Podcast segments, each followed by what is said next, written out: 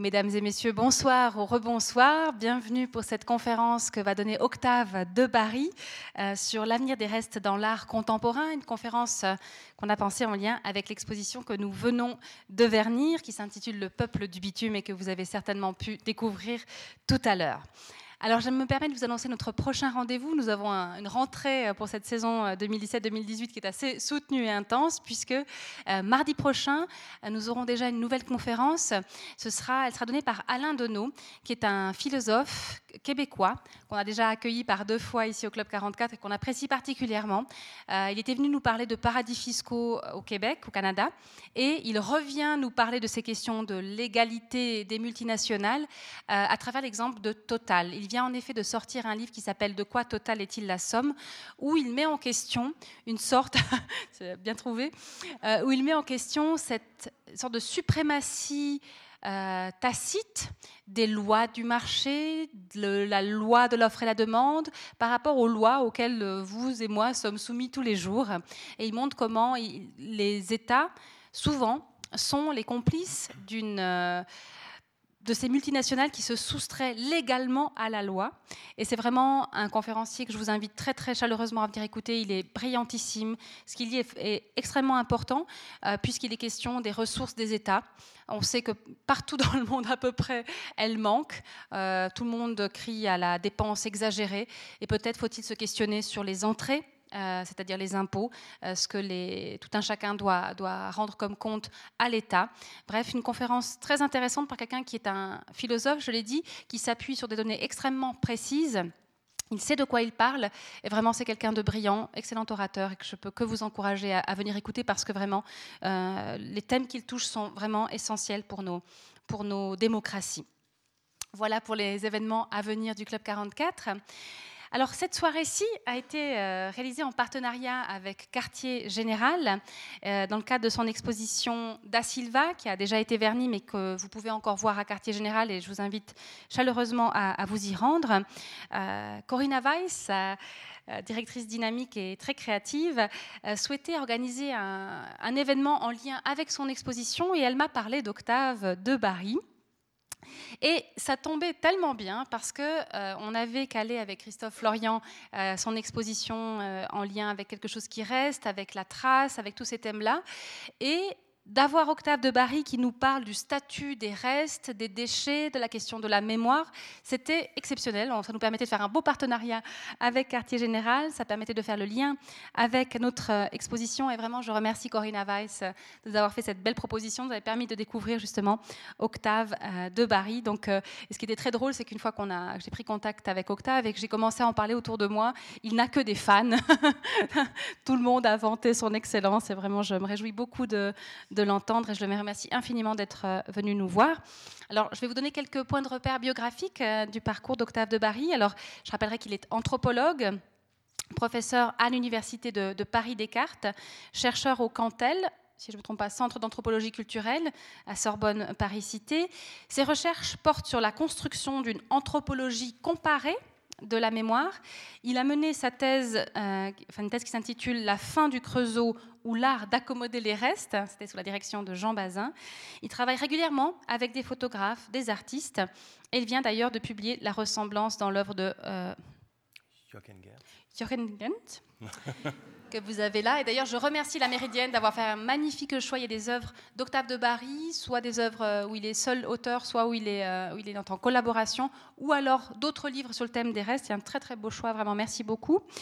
Euh, il enseigne depuis de nombreuses années à l'Institut d'ethnologie de Neuchâtel et il collabore avec le musée d'ethnographie de Neuchâtel également. vous dire encore que tout à l'heure, à la sortie, vous pourrez, si vous le souhaitez, découvrir une drôle de valise qui se trouve au bar et qu'a apporté Corinna Weiss, un objet, un objet d'art euh, qu'elle a emmené euh, de, son quartier général pour vous le présenter tout à l'heure. Donc, si vous êtes intrigué, allez le voir et puis elle vous racontera tout ça. Vous dire encore que l'exposition da Silva est un merveilleux mélange, et Corinna, tu me corrigeras si je me trompe, entre euh, l'œuvre d'artiste avec euh, Paolo Arrayano, Gerson Betancourt, Nelson Garrido, Marco Godinho, Jérémy Panjac et Maria Trabullo, euh, notamment. Et puis aussi des objets amenés par euh, des personnes d'origine, de nationalité portugaise. Et tout ça s'inscrit dans ce, magnifique et important événement euh, que vous avez certainement, vous avez certainement déjà entendu parler, qui s'appelle Hola Portugal, qui est un hommage au Portugal dans toute sa variété, dans sa culture, dans sa gastronomie, dans toutes sortes d'aspects. Nous aurons également euh, deux événements dans ce cadre-là au mois d'octobre. Donc voilà, donc je vous souhaite à tous une excellente conférence. Je vous dis à tout à l'heure et puis n'oubliez pas cet objet mystérieux, cette œuvre d'art juste au bar. Merci Octave de Barry et à tout à l'heure. Merci.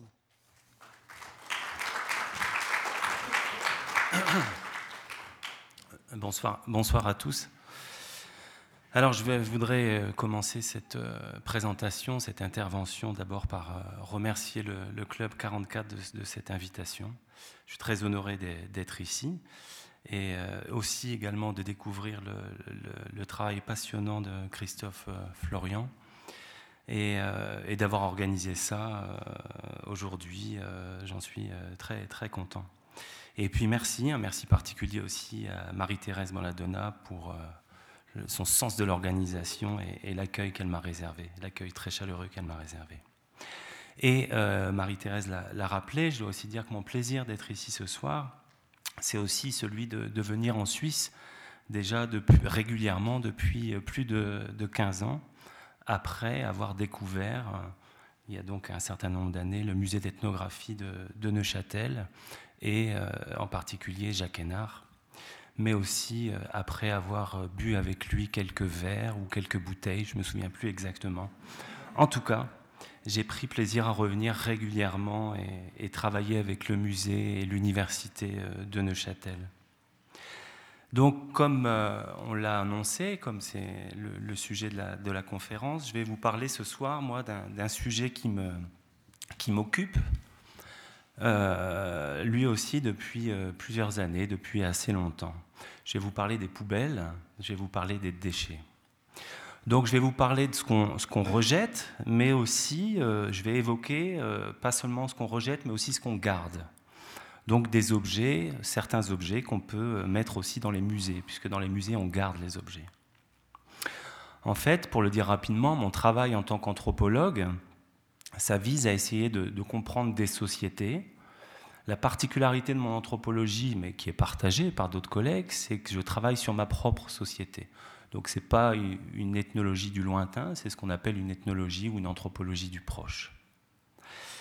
Et donc je travaille sur ma, société avec cette idée qu'on peut essayer de, la comprendre ou de comprendre les sociétés en général euh, comment elles construisent leur rapport à l'histoire, mais aussi à la mémoire, autant à partir de ce que ces sociétés s'emploient à conserver et à valoriser, et qui dans les nôtres finissent souvent dans les musées, mais aussi, symétriquement, on peut comprendre une société à partir de ce qu'elle euh, euh, travaille à rejeter ou dévaloriser, à partir de la catégorie donc, de déchets.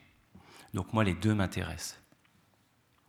Alors, pour commencer, et comme le, Club 44 a cette tradition euh, d'archivage des conférences, d'enregistrement, je me suis dit que c'était l'occasion rêvée pour moi de faire comme ça publiquement, enregistrer quelques aveux. Un peu donc euh, comme pour une déposition policière où euh, tout ce que je vais dire pourra être retenu contre moi.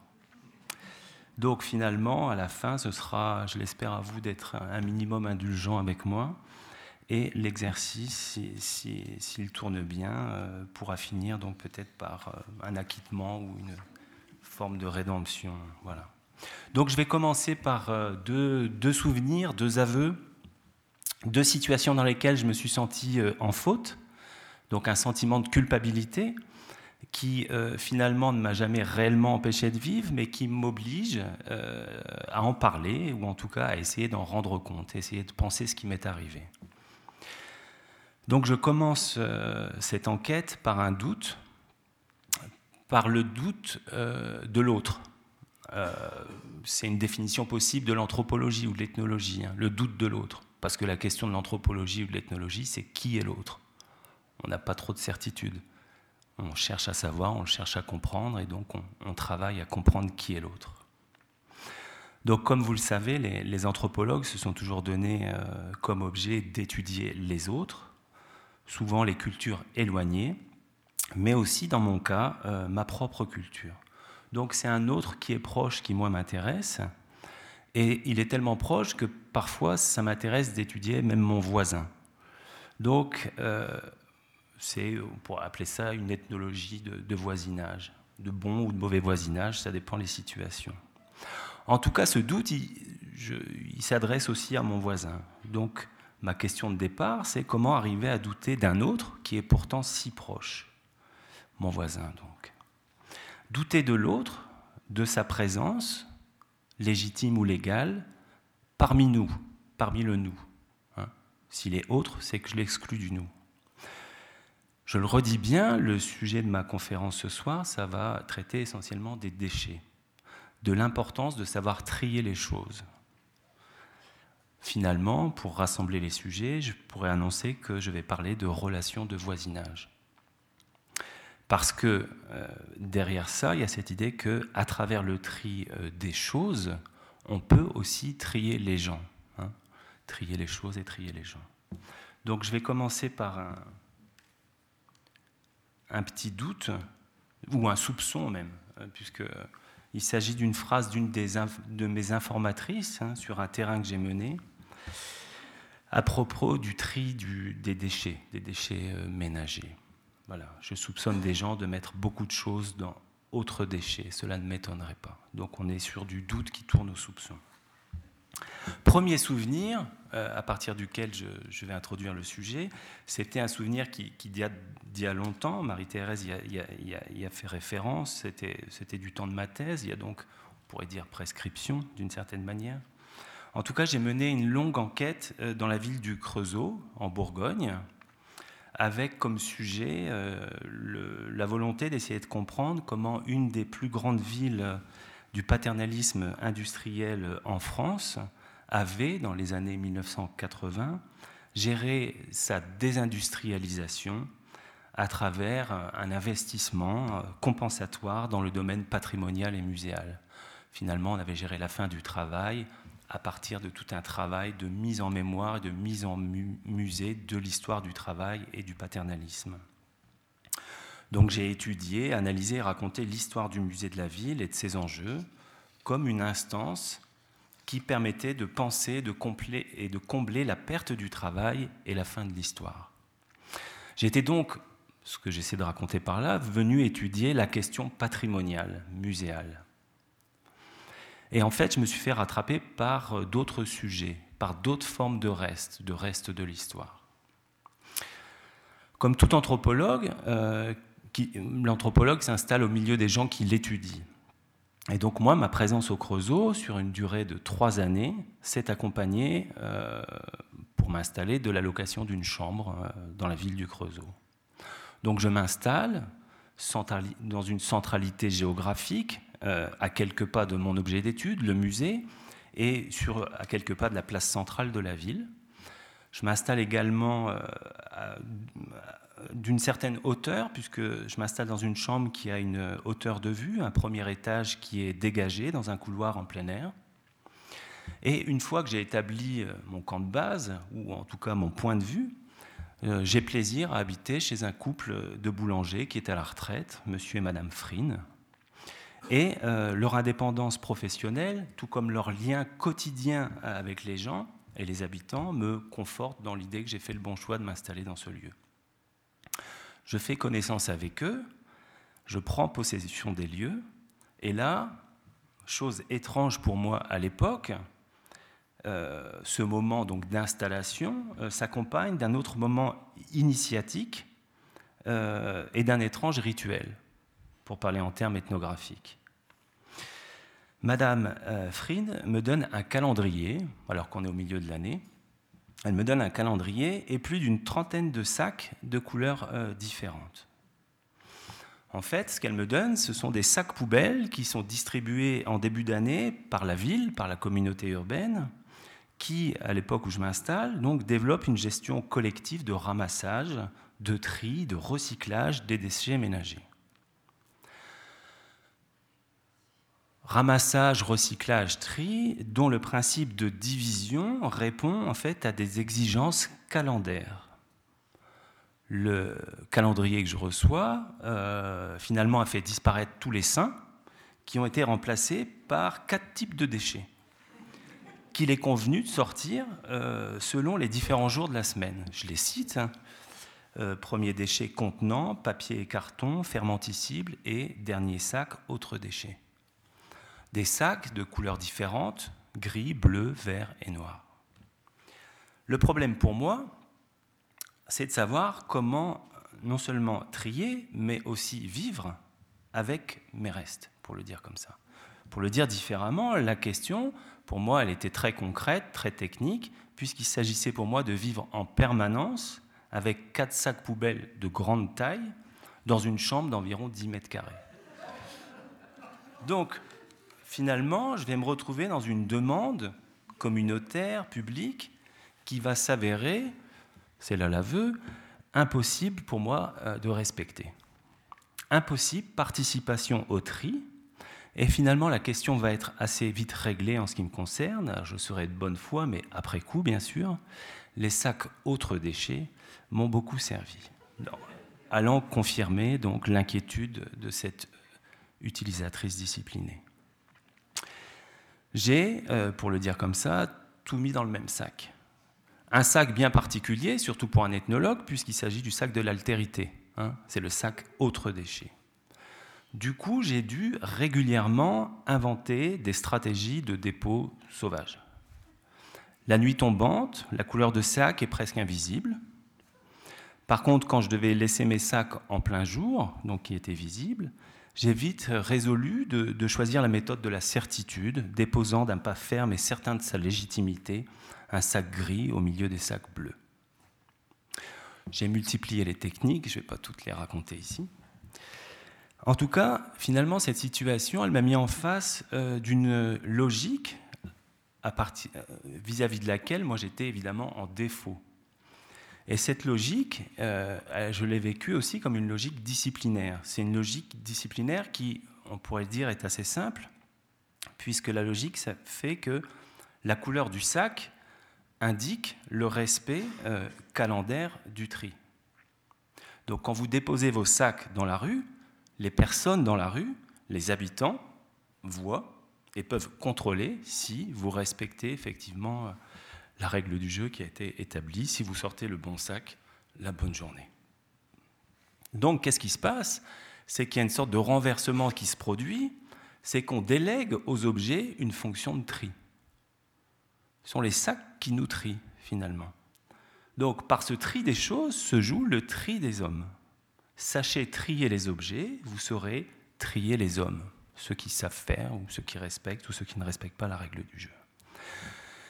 L'enjeu est lequel? Ben, C'est précisément l'enjeu euh, d'une conscience particulière, d'appartenance, hein, c'est la question de l'appartenance aussi, à un collectif, un collectif en l'occurrence de trieurs à une communauté de disciples obéissant aux mêmes règles et qui les respectent tous. Donc l'action de recycler, hein, à travers le tri, prend une dimension opposée à celle d'un sacrifice pur et délibéré. Ici, il s'agit euh, non pas de, perdre les choses, il n'y a pas de liturgie, on, recycle. Donc il y a une astuce communielle du recyclage qui repose sur le fait que la communion ne passe pas par le gaspillage, mais par la récupération. Et du coup, la discipline de tri donne son indice communautaire à la ville. Chacun se rassemble, communie, dans le débarras des restes et dans la lutte contre l'encombrement. Donc, cette situation, qui est devenue pour moi aussi un objet de mon ethnologie que, euh, je menais sur, ce terrain, m'a permis de comprendre que le tri euh, des déchets permettait au Creusot de créer un sentiment d'appartenance assez important un sentiment d'appartenance à une ville qui, au moment où j'étudiais cette ville, était en pleine perte d'identité collective. Et qu'on pouvait aussi regarder la qualité et l'investissement des gens dans le tri des déchets ménagers aussi euh, comme étant lié, premier point, non seulement à l'origine ouvrière des gens, mais aussi et surtout parce que cette pratique leur permettait de continuer de travailler non plus à l'usine, qui précisément était fermée, mais chez eux. Et bien sûr, la mairie avait pris soin d'ouvrir, après que l'usine principale euh, de la ville est fermée, avait pris soin donc d'ouvrir une nouvelle usine, mais qui était précisément celle de retraitement des déchets ménagers. Et que cette usine donc permettait aussi aux gens de penser que chez eux, ils continuaient de faire le même travail qu'à l'usine. Trier, en l'occurrence, trier les déchets, trier les restes de leur histoire quotidienne. Étrange travail de mémoire auquel, finalement, je n'ai pu me résoudre, mais que j'ai cherché à comprendre et à analyser. Seconde euh, confession, second souvenir, plus rapide, il se passe dix ans plus tard, à quelques pas d'ici, à Neuchâtel. Je viens pour enseigner.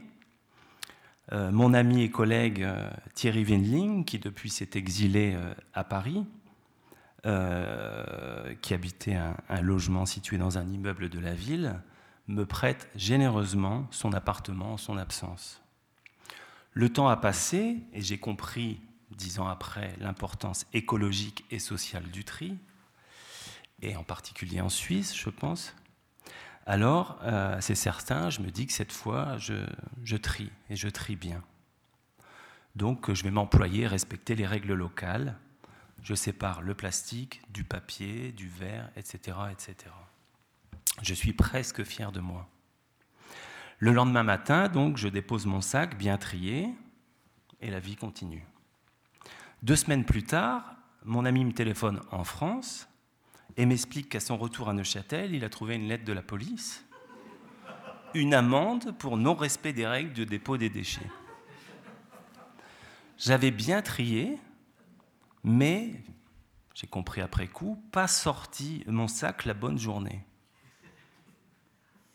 Et du coup, la question me vient, comment ont-ils su que le sac venait de chez moi, en tout cas de, chez lui, puisqu'il avait effectivement reçu l'amende Est-ce encore un voisin, le fameux voisin dont je parlais, bien intentionné, qui m'a observé, qui a parlé à la police Ou est-ce la police qui a ouvert mon sac et trouvé les traces d'une adresse, d'une vieille lettre, etc. Dans tous les cas, la situation de contrôle social face à cette situation de vie euh, reste fascinante et, j'en témoigne ici. Troisième euh, souvenir rapide, ou plus qu'un souvenir, une, mise en situation, en fait c'est un souvenir au présent, c'est un souvenir personnel, quotidien. Euh, je vis avec une femme qui aime garder les choses, qui aime l'écologie et qui finalement ne jette presque rien. Et mes trois enfants ont hérité de cela. Quant à moi, je suis toujours embarrassé par la présence des objets. Tous les objets m'encombrent et j'ai besoin de m'en séparer, de les jeter ou de les donner. Je possède peu d'objets, je possède presque rien, et en même temps, je suis fasciné justement par les gens qui gardent et qui vouent une affection aux choses. Et je pense que c'est aussi pour comprendre cet attachement aux choses que, j'étudie euh, ces situations ou ces gens qui sont attachés aux choses. Donc le dilemme familial est assez simple. Chaque fois euh, que ma femme ou l'un de mes enfants ne retrouve plus une chose, je me retrouve précisément accusé de l'avoir jeté. Et tout ça termine parfois jusqu'à aller fouiller euh, les poubelles familiales pour euh, récupérer l'objet que j'aurais prétendument jeté. Alors, comment, euh, du coup, moi, j'essaie de penser cette frontière entre ce que l'on garde et ce que l'on rejette? Et cette frontière, justement, autour de, la, de laquelle se joue une frontière aussi identitaire. Comment, à travers cette frontière, se joue aussi donc une frontière non seulement identitaire, mais aussi une frontière temporelle? Se joue la frontière entre ce qui était à moi, ma possession, ou ce qui était moi, hein, une partie de moi, une partie des choses que je possède, et ce qui n'est plus à moi, ce que je délaisse, ce que je rejette, ce dont je me défais, ou ce qui n'est plus moi. Donc comment essayer de comprendre, comment se séparer des choses, c'est aussi se séparer d'un temps. Je cherche ainsi à comprendre comment à travers le tri des choses se joue aussi le tri du temps, une séparation entre le présent, le passé et le futur. Donc comment se joue aussi un certain rapport à, à ce qu'on pourrait appeler la mémoire comme catégorie générale. Une mémoire que l'on garde précisément dans les musées, mais aussi euh, une mémoire qui peut être rejetée aux poubelles, aux poubelles de l'histoire, pour reprendre la formule de Benjamin. En tout cas, dans les deux cas, je compare notre rapport à la mémoire à un art, à un art que j'appelle un art d'accommoder les restes de l'histoire. Des restes parfois glorieux, parfois dépréciés, des restes parfois conservés ou d'autres fois des restes rejetés. En tout cas, tous ces restes sont constitutifs euh, de notre histoire.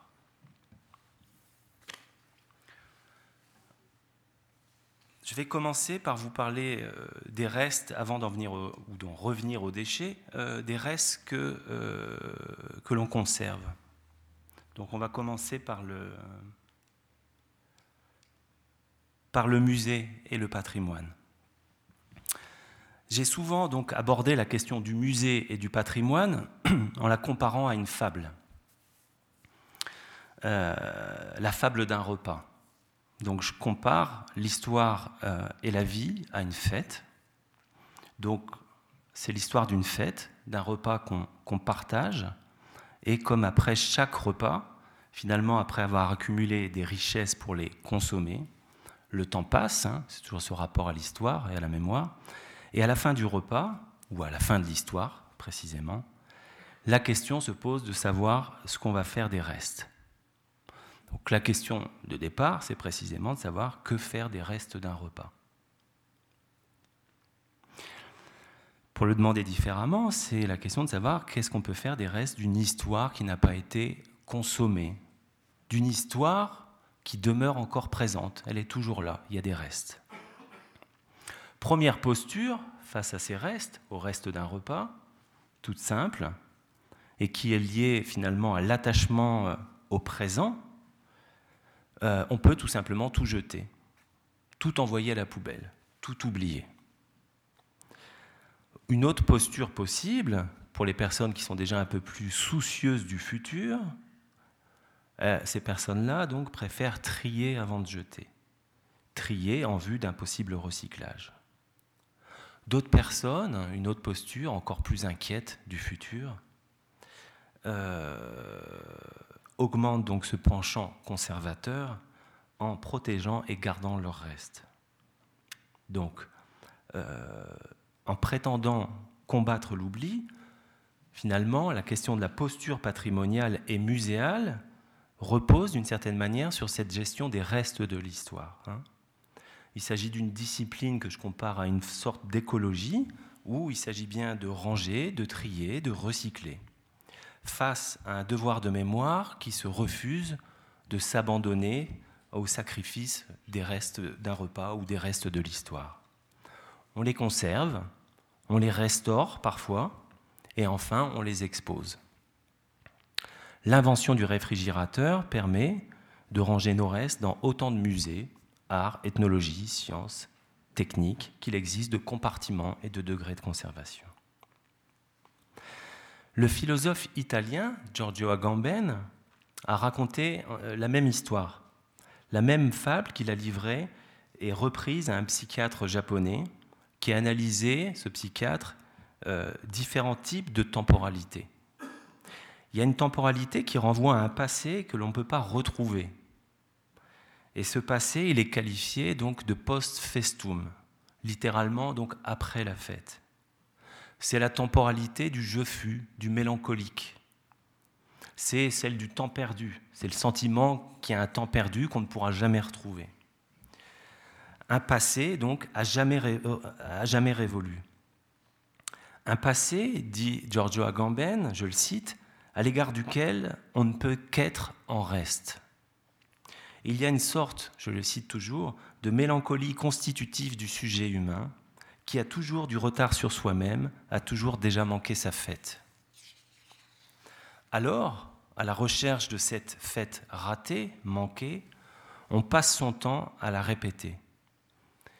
Répétition des recherches du passé qui, au bout d'un moment, nous fatigue visite décevante parfois des musées, où ce qui ne manque pas de nous laisser en reste, c'est retrouver délégués aux objets devenus eux-mêmes des restes.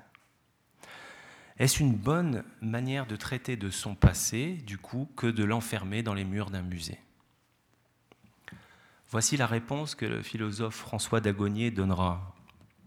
Je le cite.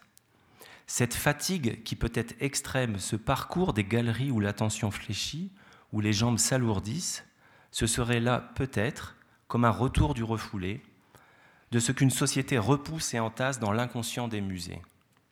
Tout ce qui désormais la fatigue, l'invisible, l'âme, l'histoire. Ce ne serait peut-être pas tant pour se souvenir que l'on mettrait des choses dans les musées, mais plutôt pour ne plus y penser, pour s'en débarrasser. On sait qu'elles sont là. On sait qu'il y a un lieu pour ça. On va les voir rarement le dimanche. Fin de citation.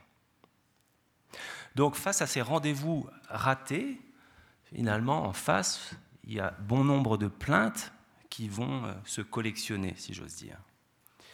La plainte fondatrice de l'ethnologie, c'est celle qui a été formulée par Claude Lévi-Strauss, qui, dans son ouvrage le plus célèbre, Triste tropique, commence par ces mots Je hais les voyages. Surenchère d'un autre anthropologue, africaniste, Georges Ballandier, quelques années plus tard, il dira Je hais les objets. Alors, poursuivons ou posons la question, je hais les musées. Le passé dans les musées pèse sur les visiteurs, même les visiteurs les plus célèbres. Dans ces maisons de l'incohérence, l'accumulation et l'entassement des objets conduisent à ce que les œuvres se dévorent l'une l'autre.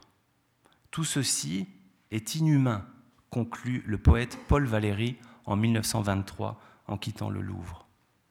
Je sors la tête rompue, les jambes chancelantes.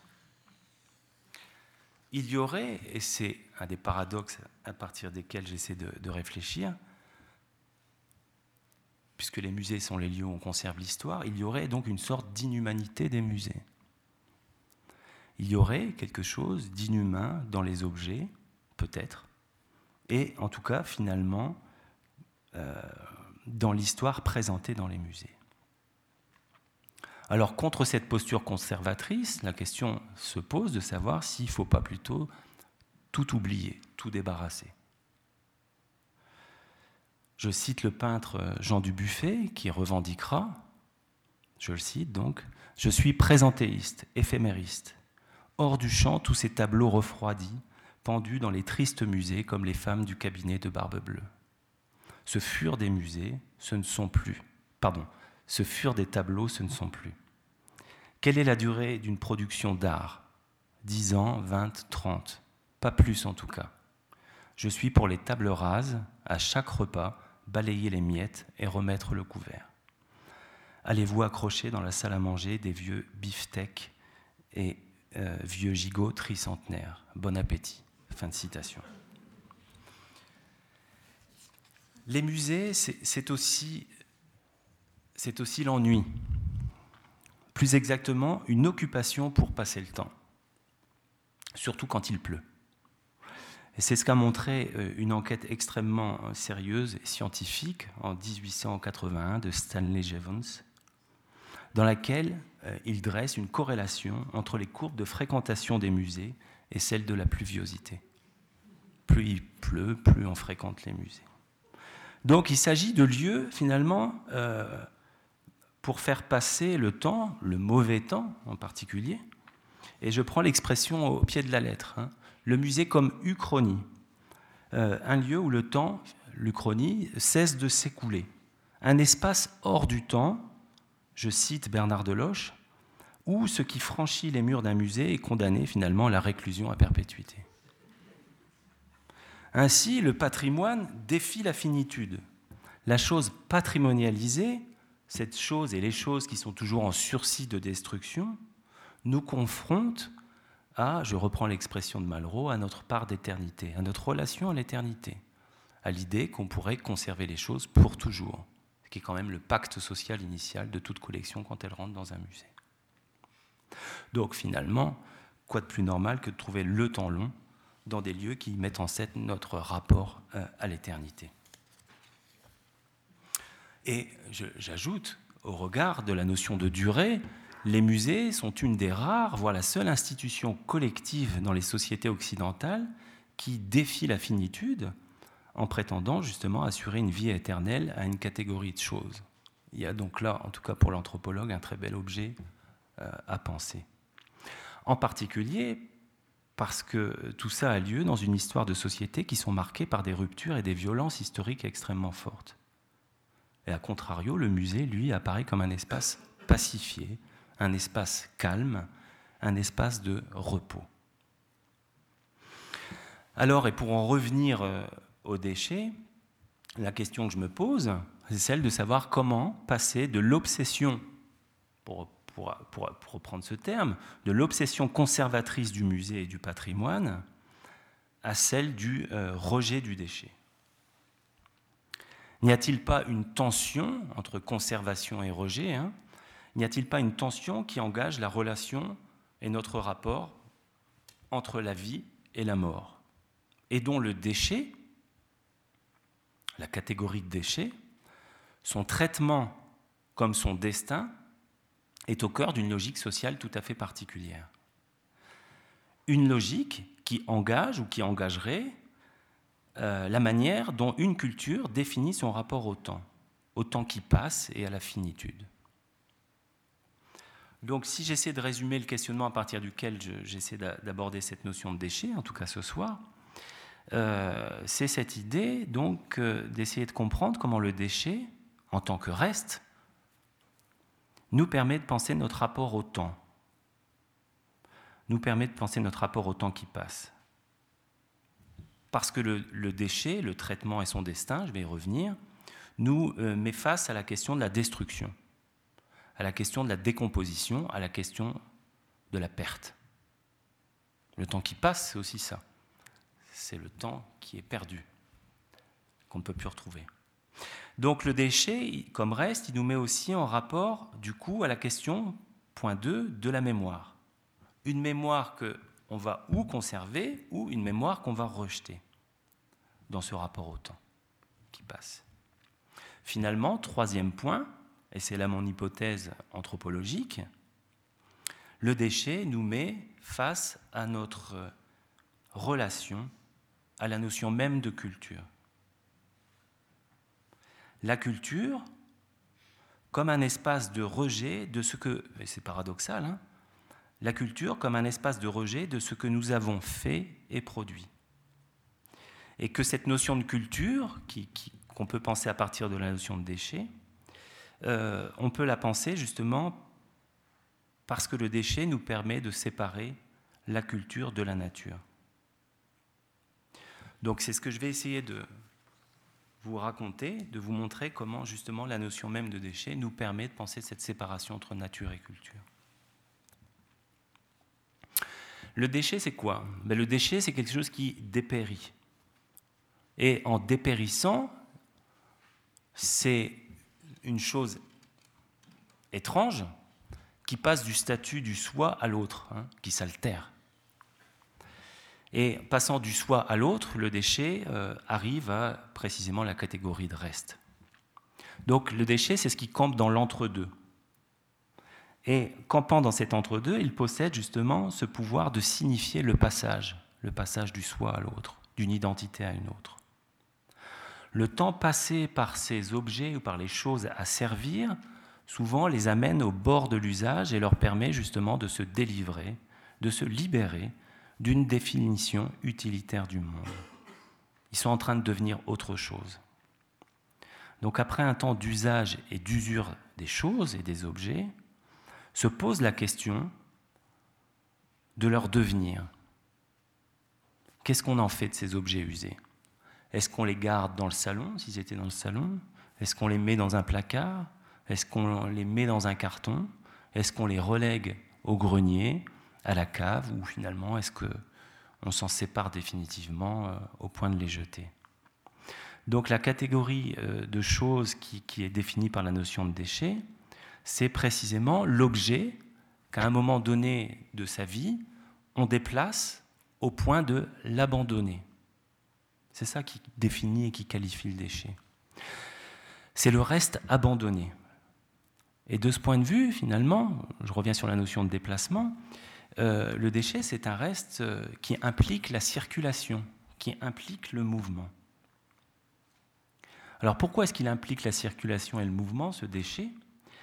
Ben Parce que euh, finalement, sa présence pose problème. le, reste, comme déchet, c'est ce qui dérange, qui dérange dans sa persistance à être encore, à demeurer. Donc le déchet, c'est précisément ce dont il faut se séparer conduire au-delà des frontières de chez soi. On est face à un objet tout à fait intéressant, mais difficile à penser, parce que finalement, ce qui définit l'être, l'ontologie du déchet, c'est un rapport à la spatialité. On est dans une ontologie spatiale. Autrement dit, on n'est pas face à un objet qui serait défini par des propriétés qui lui seraient propres, ou impropres, si on veut, puisqu'on parle des déchets, mais on est face à un, objet qui est défini par la place qu'il occupe. C'est l'objet jeté et abandonné, et quel que soit son état, même un objet neuf. Un objet neuf que vous abandonnez est considéré juridiquement comme un déchet. Donc ce n'est pas son état d'usure qu'il définit en tant que déchet, mais précisément la place qu'il occupe dans l'espace social. Donc il se caractérise, premier point, par un abandon spatial, et autre opération sociale spécifique très intéressante, presque magique pour l'anthropologie, euh, ce qui définit euh, cette, cette, identité spatiale s'accompagne également d'une autre situation, d'une autre conséquence, c'est l'abandon du droit de propriété sur lui. Finalement, quand vous déposez vos déchets, quand vous quittez vos déchets, ils ne vous appartiennent plus. Quel que fût le passé euh, que vous ayez pu partager avec cet objet ou cette chose, il vous appartient plus. Le déchet, c'est la chose sans maître, sans propriétaire. N'importe qui a le droit de la prendre. C'est la res nullius, c'est à ce seuil justement que le déchet devient l'objet d'une réappropriation publique, confiée à la puissance publique et collective. Il énonce de ce point de vue, le déchet, le passage de la souveraineté individuelle à la souveraineté collective. L'anthropologue britannique Mary Douglas a euh, écrit sur les déchets, sur la souillure, et elle a des très belles euh, pages justement euh, sur cette notion, sur la notion qu'elle appelle la notion d'impureté et de souillure. L'impureté et la souillure, pour elle, c'est précisément tout ce dont il faut se séparer, mettre au banc de la société.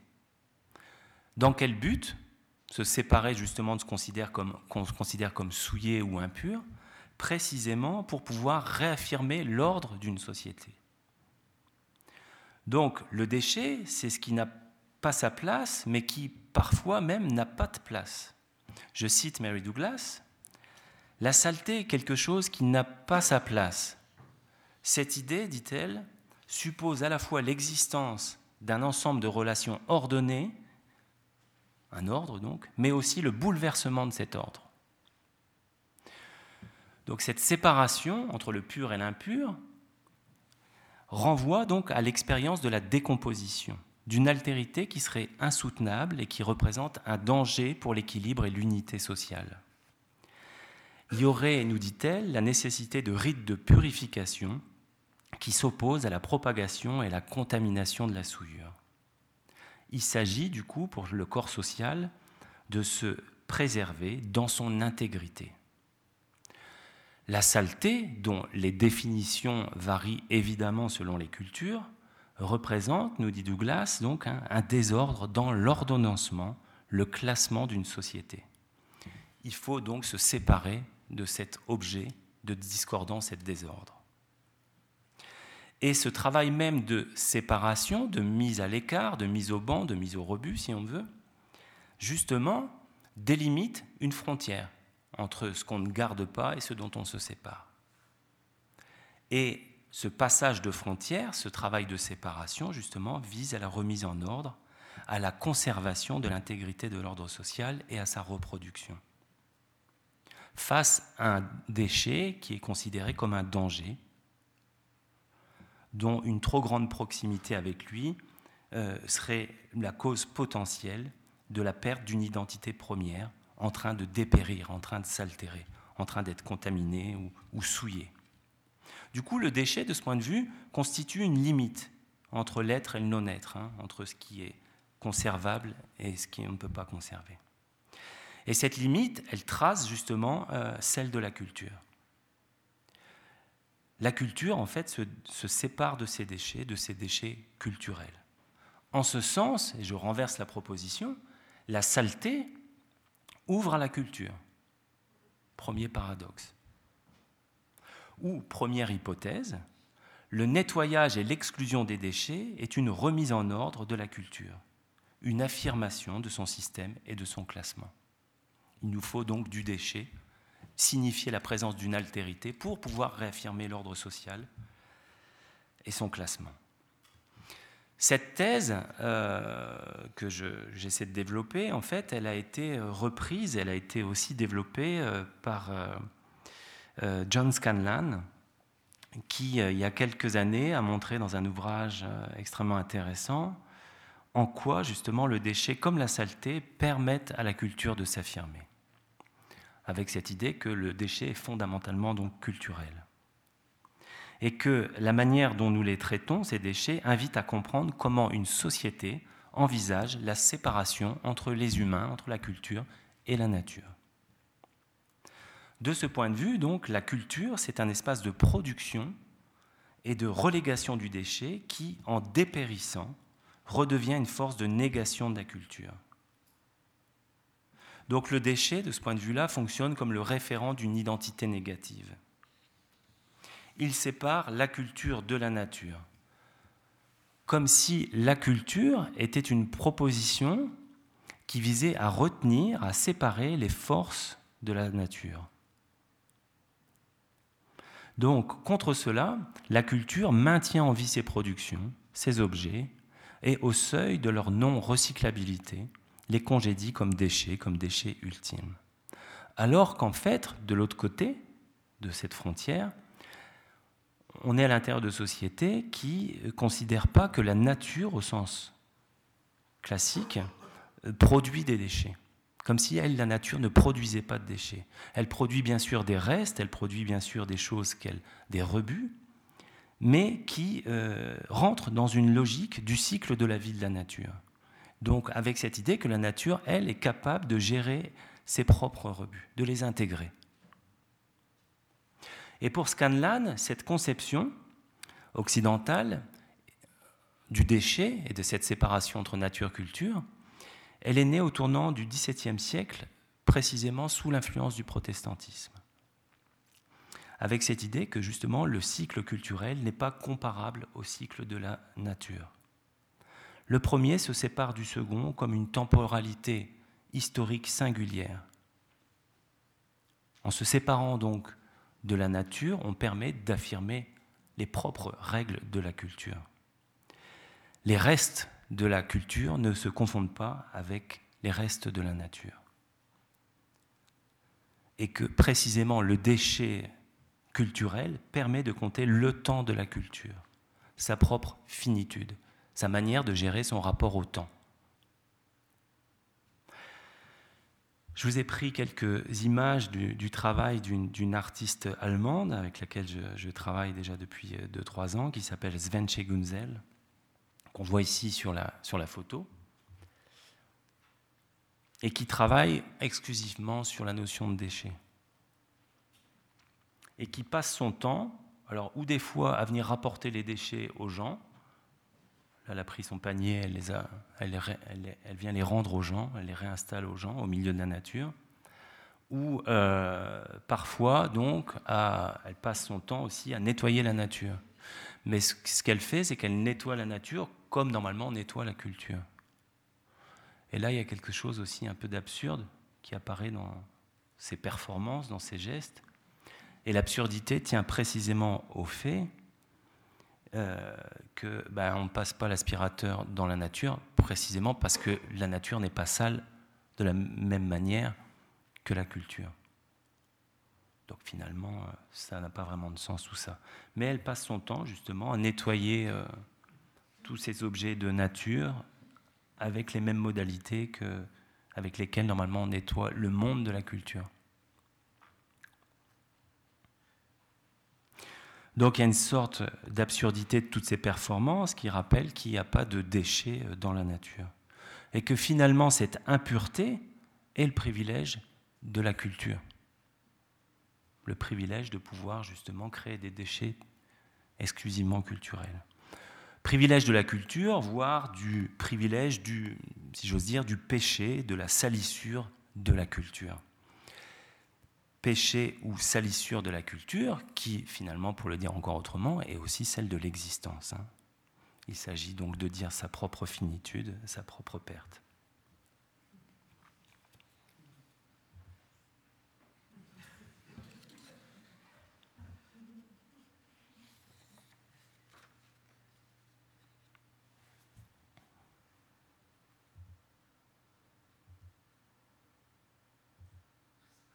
Elle fait également les restes de, nature dans, dans, les villes qu'elle investit de la même manière.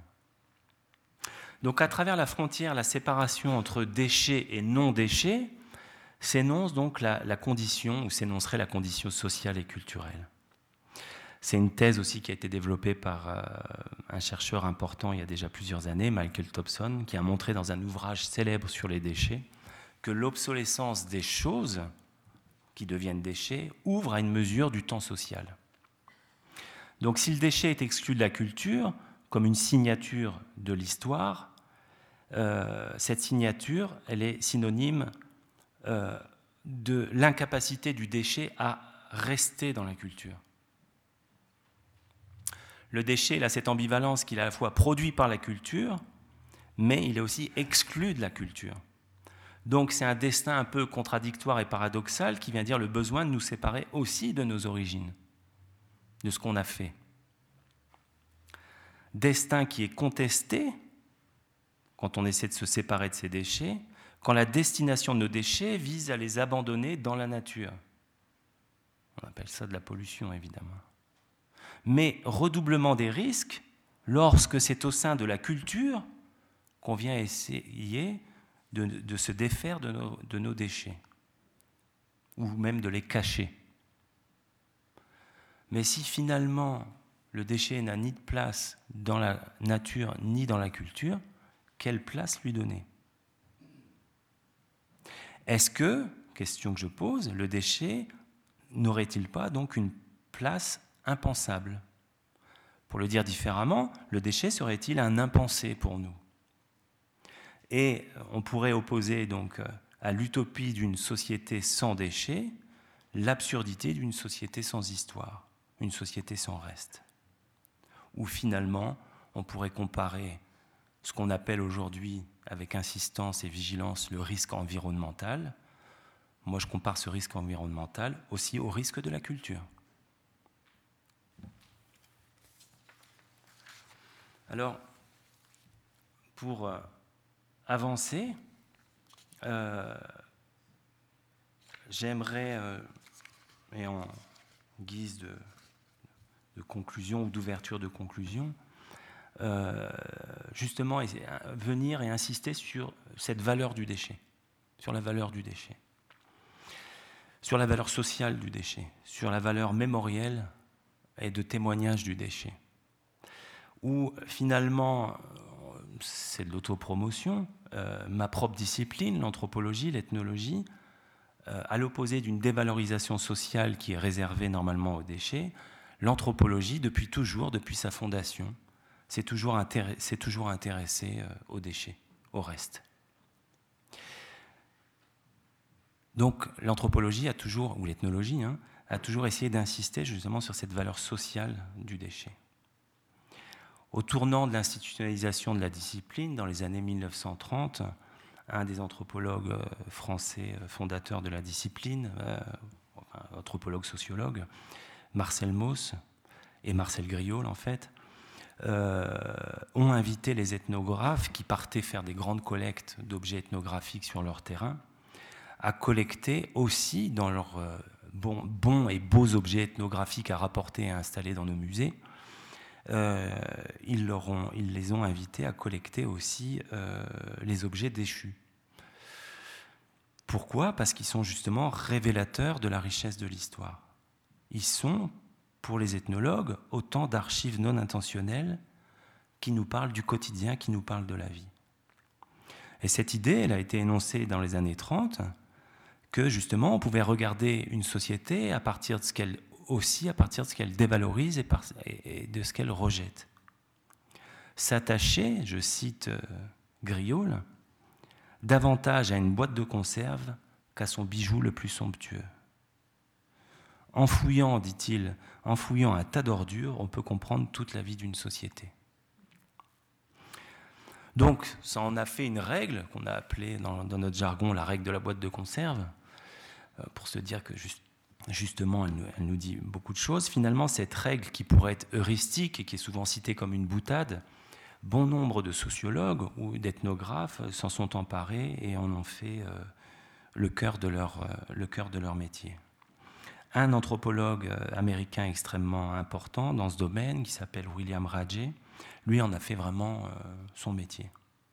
Il a développé au début des années 70 en Arizona un projet, de Garbage Project, et qu'il a étendu plus tard à d'autres villes américaines pendant plus de 20 ans. L'idée, c'était quoi? C'est de s'appuyer justement sur la valeur biographique et archivistique des déchets. Et Radjé a montré comment justement l'étude des déchets permet de comprendre les modes de vie des consommateurs. Il y a ce qu'il appelle une économie du rejet quotidien, euh, dans lesquelles les poubelles, comme les décharges, sont traitées comme des véritables lieux de mémoire, propices à ce qu'il appelle lui une archéologie du social. Donc, comme un livre ouvert de notre société, je cite euh, Rajé, nos déchets racontent nos histoires sans que nous le soupçonnions. Donc, il a mené, ils ont mené ces recherches, c'était des projets collectifs, hein, euh, en allant recueillir directement des sacs d'ordures, des fois chez les gens, et en les classant, un véritable travail de, muséographie, on pourrait dire. Ils les ont classés, ils en ont fait l'inventaire, ils ont aussi conservé pour essayer de comprendre justement cette articulation entre ce qui est rejeté et les représentations des pratiques de consommation.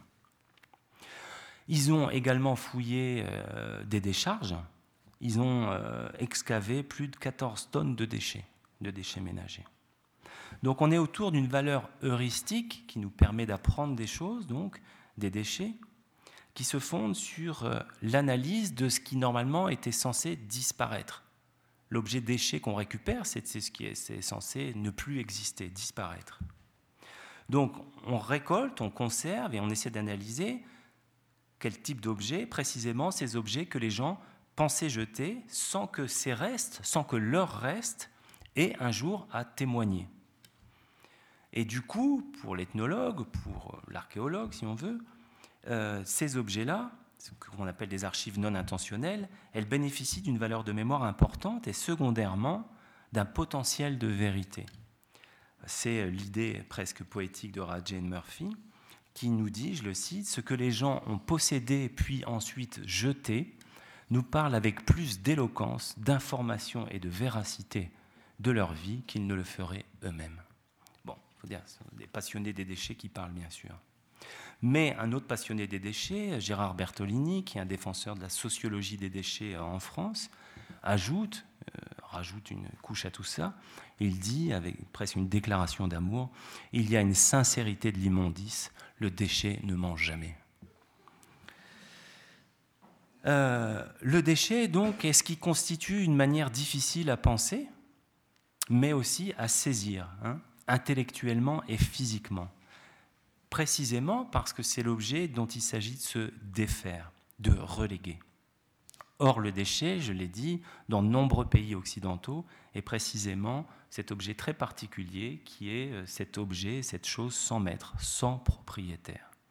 C'est juridiquement donc la chose abandonnée, autrement dit, la chose collective.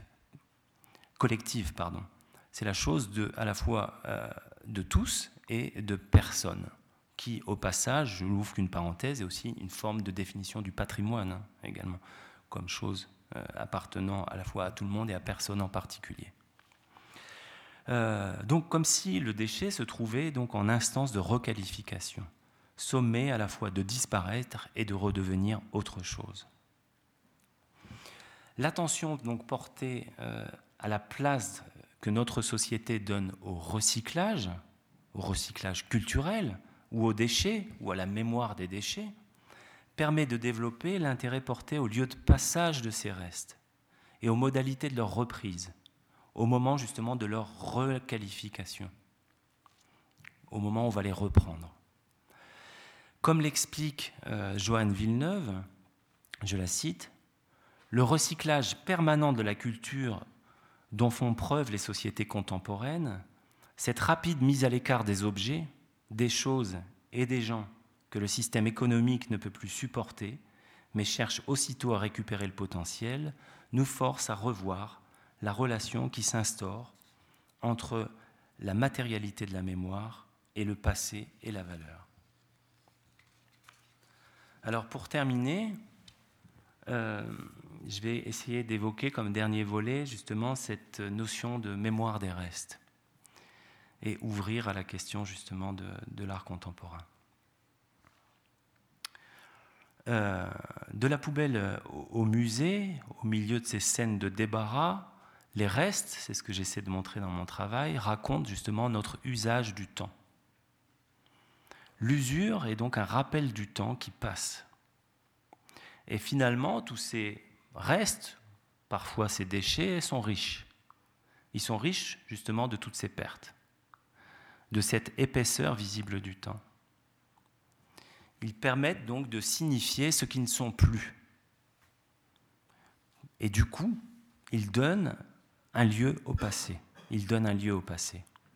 Ils permettent ainsi au présent de s'énoncer en faisant seuil avec ce qui est en train de passer. Je cite toujours Joanne Villeneuve, Le temps présent exige la présence à ces choses marquées précisément parce qu'elles ont perdu, parce qu'elles ne sont plus. Le présent, dit-elle, est l'actualisation des restes, leur recyclage.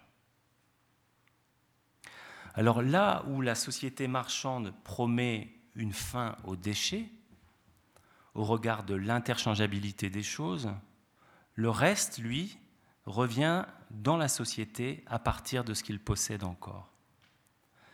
La pauvreté de son utilité est conjurée par la richesse de son histoire, même une richesse de peu, mais en tout cas une richesse toujours liée à sa singularité. Le pouvoir des restes donc ouvre un intervalle entre un destin utilitaire des choses et un autre destin lié à la récupération de ces choses, à la requalification de ces choses. Leur histoire récupérée donc de ces restes s'écrit à contretemps du devenir marchand du monde, quand on récupère les restes. Un devenir marchand qui a été dépeint par le philosophe allemand Walter Benjamin dans sa description de Paris comme capitale du XIXe siècle. Ville lumière, dit-il, d'une société industrielle qui place en son centre le culte de la marchandise, qui, je le cite, déploie ses paysages à travers son architecture, ses rues, ses éclairages et ses grands magasins. La fascination exercée par ce fétichisme trouve, ou va trouver dans la flânerie baudelairienne, le contre-pied d'un rapport au temps et à l'espace où la valeur d'usage du monde va passer au second plan, se tenant donc au seuil, un seuil que j'évoquais précédemment. Le flâneur, dit Benjamin, se tient encore sur le seuil, celui de la grande ville comme celui de la classe bourgeoise. Aucune des deux ne l'a encore subjugué, dit-il. Donc il reste au seuil. Se tenir au seuil de cette fascination et de cette perte peut s'entendre aussi comme un refuge du devenir marchand, non seulement des objets, mais aussi des gens. Au point refus du devenir marchand, justement, d'aller rechercher dans les déchets et dans les ruines de cette même société ces objets déchus, ces objets relégués. Reprendre en eux, reprendre dans ces restes, ce que le système marchand ne veut plus, ce qu'il veut jeter.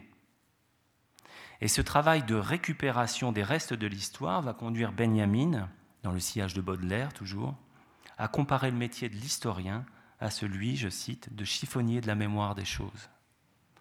Collectionnant les haillons du monde, revendiquant, dit Benjamin, la tentative de fixer l'image de l'histoire dans les cristallisations les plus humbles de l'existence, dans ses déchets, dit-il.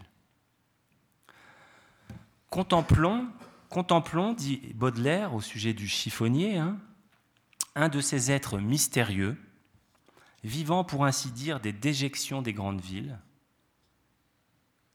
car il y a de singuliers métiers. Voici un homme chargé de ramasser les débris d'une journée de la capitale.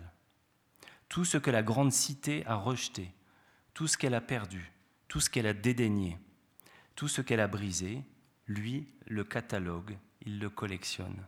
Il compulse les archives de la débauche, le capharnaüm des rebuts. Il fait un triage, un choix intelligent, il ramasse, comme un avare, un trésor, ordures qui, remâchées par la divinité de l'industrie, deviendront des objets d'utilité ou de jouissance. Fin de citation.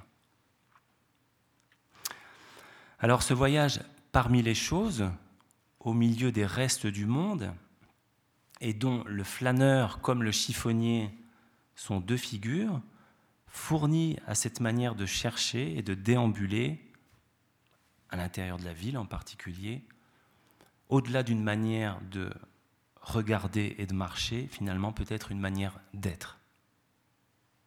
La flânerie devient l'art de vivre à contre-temps ou à contre-emploi, face à l'accélération du temps comme symptôme du capitalisme moderne et face à l'accumulation des richesses et de leur rencontre lorsque le temps devient de l'argent.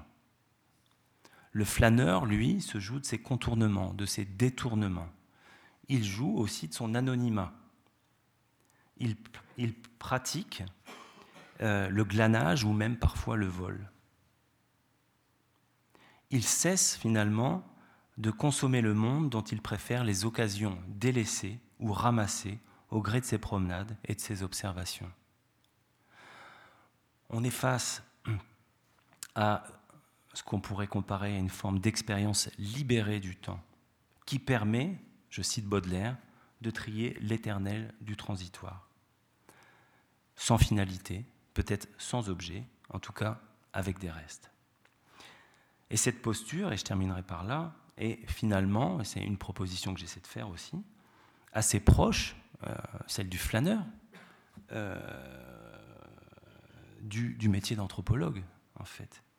L'anthropologue, qu'est-ce qu'il fait? Ben, Il passe son temps justement euh, à s'arrêter là où tout le monde avance, à regarder, on l'évoquait tout à l'heure, ce qu'on ne regarde plus, à poser des questions qu'on ne se pose jamais ou très rarement. L'anthropologie comme flânerie, euh, c'est une proposition que j'essaie de faire comme art non seulement d'observer, mais plus généralement comme art d'être dans le monde. Une flânerie, Philippe Descola, l'anthropologue, précisera si l'anthropologue est un badaud, s'il est un flâneur, il est un badaud contrarié. Alors pourquoi contrarié? Parce que, dit-il, il ne peut s'empêcher de faire quelque chose de sa flânerie, c'est-à-dire de la raconter ou d'en écrire un texte. Euh, mais en tout cas euh, de ce récit, ces récits euh, précisément bah, permettent aussi les rencontres. Voilà, je vous remercie. Je vais m'arrêter là.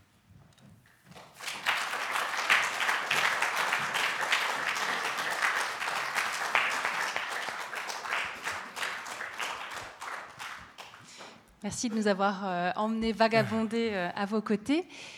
Le temps est venu pour les questions. Peut-être pendant qu'elles se préparent, euh, il y a beaucoup de choses qui me sont venues à l'esprit et, je vous remercie parce que je trouve que tout d'un coup, on a envie de relire notre monde actuel à l'aune des déchets parce qu'effectivement, ça raconte énormément de choses.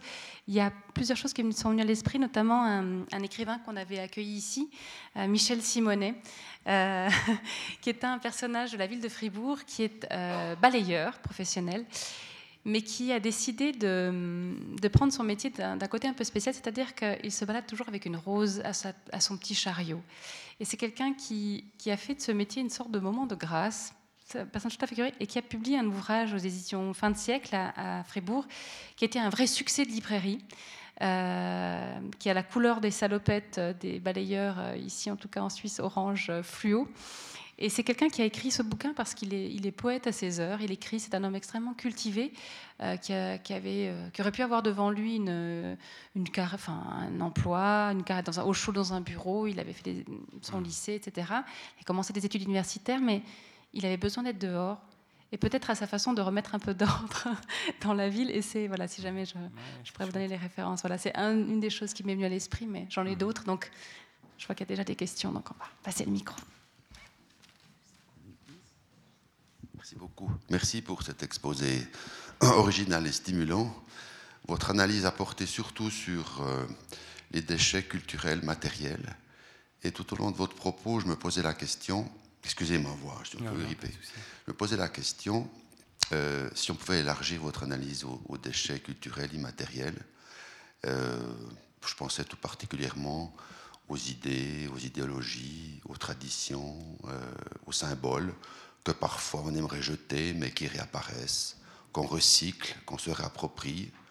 Et je ne sais pas si c'est une, démarche qui est, qui est susceptible d'être euh, envisageable aussi. Ah, bien merci. Euh, certainement, certainement. Déjà, je,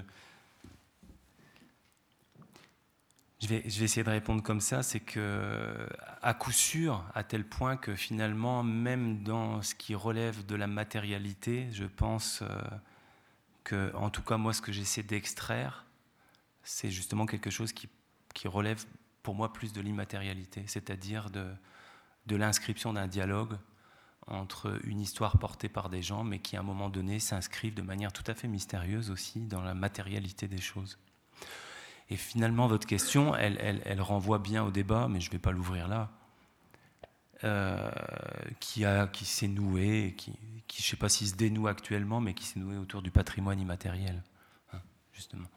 Euh, et, à cette ouverture, à cette idée qu'on ne peut plus euh, seulement considérer qu'il y aurait une notion d'attachement aux choses simplement dans la matérialité, mais bien aussi dans quelque chose qui alors je ne sais pas si je pourrais dire qui échappe aux choses, mais qui, euh, qui dépasse la simple présence matérielle. Et euh, Didier Berman, il a une belle formule aussi, quand il parle de tous ces restes, il parle de restes nocturnes. Donc, euh, qui peuvent nous revenir à travers un objet, qu'on appelle aussi chez nous des souvenirs, hein, l'objet. Mais un nom qui s'applique à un objet matériel ou à un souvenir totalement immatériel une pensée. Euh, mais il y a, voilà. Ce qui ouvre aussi à la notion de flânerie comme euh, rêverie éveillée aussi, par rapport à cette notion de reste nocturne. Merci. Il y a un autre exemple qui m'est venu à l'esprit, c'est qu'auparavant, je travaillais pour un metteur en scène colombien qui, quand il a découvert les rues de Genève euh, chargées de déchets, mais c'était des, canapés, des meubles, il n'en croyait pas ses yeux. Et en fait, ça a été euh, son premier fond de décor pour ce spectacle de théâtre dans un squat. Et il disait, je n'avais qu'à me baisser pour, euh, pour ramasser des richesses inouïes. Et je me disais, dans le fond, euh, ça montre aussi qu'il y a, dans des situations comme ça, ou encore quand, à l'époque, j'habitais à Lausanne, et puis on, laissait nos déchets sur le trottoir, et puis la, la voirie passait à des, alors des dates bien précises, évidemment. Et en fait, il y avait une sorte de, euh, de... Enfin, nous, on abandonnait ça, ça ne nous appartenait plus.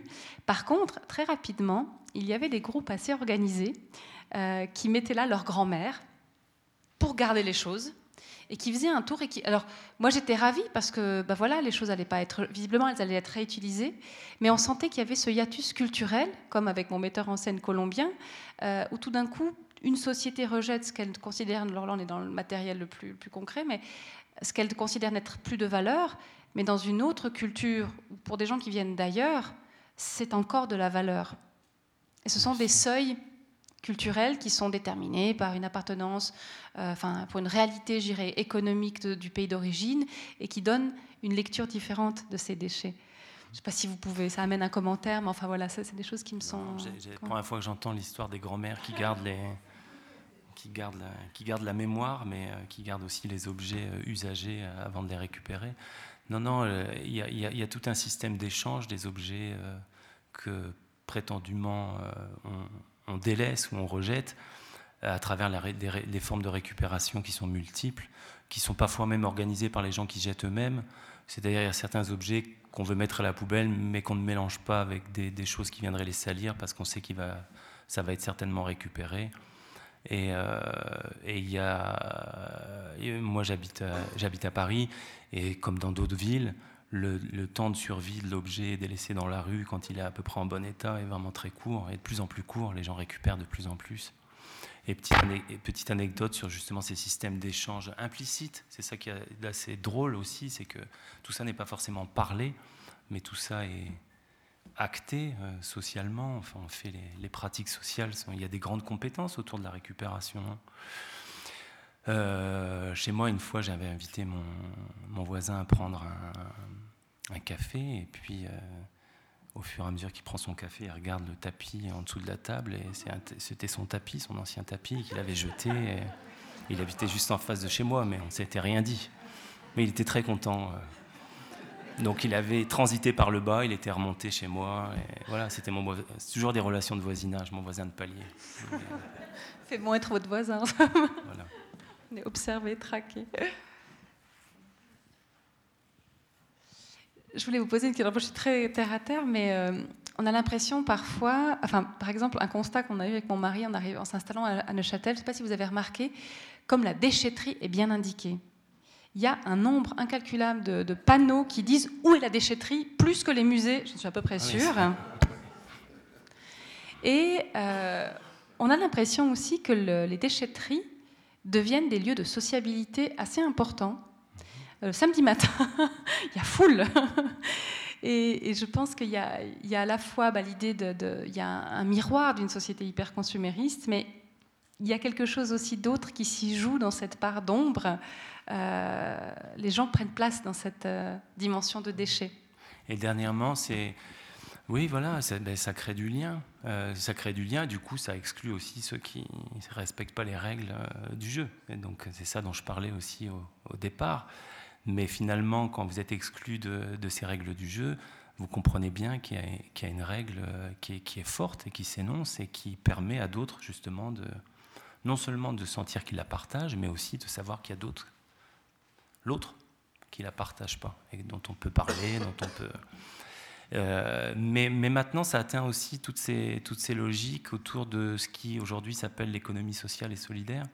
C'est-à-dire que précisément, on est dans des logiques de création de lien social et c'est un lien social qui se crée à partir de l'objet, mais de l'objet récupéré ou réemployé, c'est-à-dire euh, précisément euh, cet objet qui a priori était fait pour euh, disparaître, être délaissé ou sans valeur, a priori économique, en fait il est réinvesti d'une valeur sociale à travers une opération spécifique qui est celle ou du bon traitement de son tri, ou de sa récupération, ou de la possibilité de l'apporter dans ce qui aujourd'hui s'appelle les ressourceries, euh, ou, euh, ou, plus généralement même à titre individuel, ces objets qu'on ne souhaite pas garder et qu'en même temps on ne veut pas jeter, euh, bah, ils trouvent de, des lieux aussi dans, les, dans, dans les vides-greniers, dans les, dans les brocantes, hein, ce qu'on appelle les brocantes aussi, qui sont des hauts lieux de socialisation, où finalement les gens, à travers l'objet, se donnent rendez-vous et,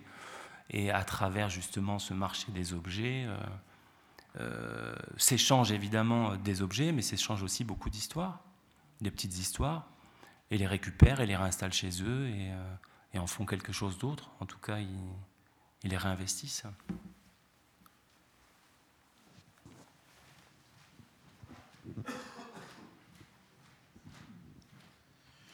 Oui, votre conférence me fait penser à beaucoup de choses. Euh, je m'occupe aussi d'un musée. Euh, je pense que dans beaucoup de musées, il manque une chose essentielle, des musées où on montre des objets qui ont appartenu. Et il manque souvent l'histoire de l'objet en question.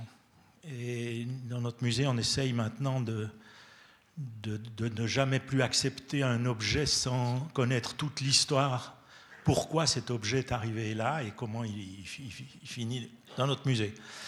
Et je pense que ça serait beaucoup plus intéressant dans certains musées d'avoir cette histoire, parce que c'est joli de voir un objet, mais il y a une immense histoire derrière certains de ces objets, et ça serait bien de le savoir. Il y a une autre chose qui, qui me vient à l'esprit. Euh, il existe dans, beaucoup de villes des endroits où on dépose des bouquins. Et on peut aller les chercher, les lire, puis on va les remettre, ou on met les nôtres. et, et, ça, je pense que c'est très pratique.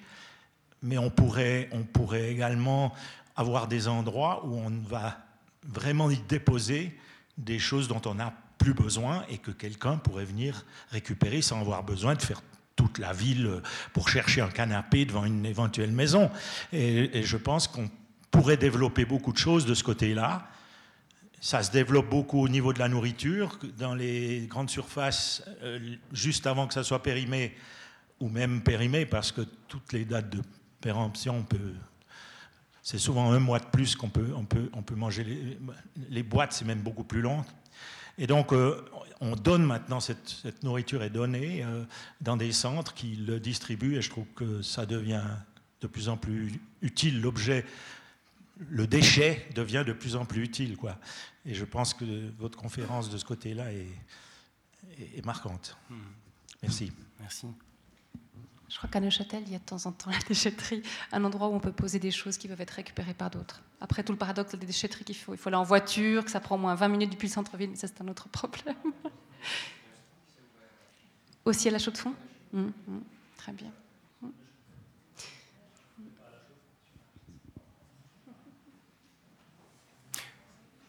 Non, sur cette, euh, sur cette sur ce trou de mémoire ou cette perte de mémoire des objets dans les musées, euh, oui, c'est central. Euh, c'est central. Et après, euh, voilà. Et, du coup, on est face à cette, ce paradoxe qui est que, effectivement, on a une institution qui reconnaît la valeur sociale au sens très large. Ça peut être lié à l'esthétique, à la valeur historique, etc., ou technique, etc. Mais d'objets qu'elles se donnent pour mission de conserver et qui en même temps euh, sont déficitaires de cette connaissance de, leur passé. Donc on conserve euh, parfois des boîtes vides et, on court après justement cette, euh, mémoire perdue des objets. Et, mais c'est là aussi le paradoxe, c'est que finalement si ces objets arrivent au musée, c'est aussi parce que d'une certaine manière, on les y a déplacés alors avec des histoires multiples, mais euh, souvent des histoires euh, liées justement à des situations de rupture. Et ces ruptures, euh, bah, elles trouvent quand même un lieu de dépôt. voilà. Après, moi, je, je, parle des musées, mais je ne travaille pas dans un musée. Donc, j'ai la part belle de ce point de vue-là, j'ai plaisir à aller justement voir des expos qui me racontent des, des choses et des histoires. Ça, c'est extrêmement agréable aussi, justement. Pas seulement. Ou trop chaud. Vous avez une autre question ici Merci. Il y a un point qui me, qui me frappe, si je ne me trompe pas trop, c'est ce que j'appellerais une question de point de vue. Euh, je me suis occupé d'un musée. Un des documents que j'ai pu collecter pour celui-ci, était au fond d'un baril de pétrole servant de poubelle dans une station-service. Il n'était pas là pour être vu. Pourtant, moi, je sais voir ça. Et je l'ai ramassé. Et euh, j'essaie d'appliquer ça en travaillant dans la bibliothèque publique où je travaille, c'est-à-dire en faisant comprendre que certaines choses dont tout le monde se fiche doivent être conservées. Et en ce sens, euh, j'ai connu l'existence de maîtres bibliothécaires qui me sont inconnus. C'est une petite bande d'employés, je crois, de la Bibliothèque nationale de Paris, qui ont créé une collection extraordinaire, que je n'ai pas vue par ailleurs, en rôdant dans les rues de Paris la nuit, en mai 68, et en ramassant tous les papiers qu'ils ont trouvés. C'est-à-dire, là aussi, c'était, une heure après, c'était des déchets. Hmm. Mais il suffisait de les voir autrement. Je crois qu'il y a quelque chose de crucial par là.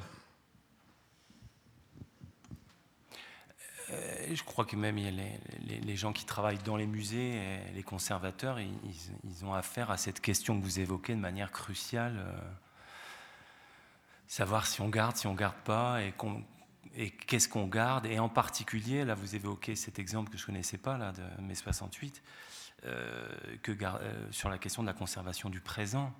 C'est-à-dire une histoire qui était même pas finie, mais qui était en train de se faire. Donc, d'une histoire qui n'est pas finie et qui est en train de se dérouler, se dire qu'est-ce qu'il s'agit de conserver d'une histoire qui n'est pas terminée, c'est quand même sacrément compliqué.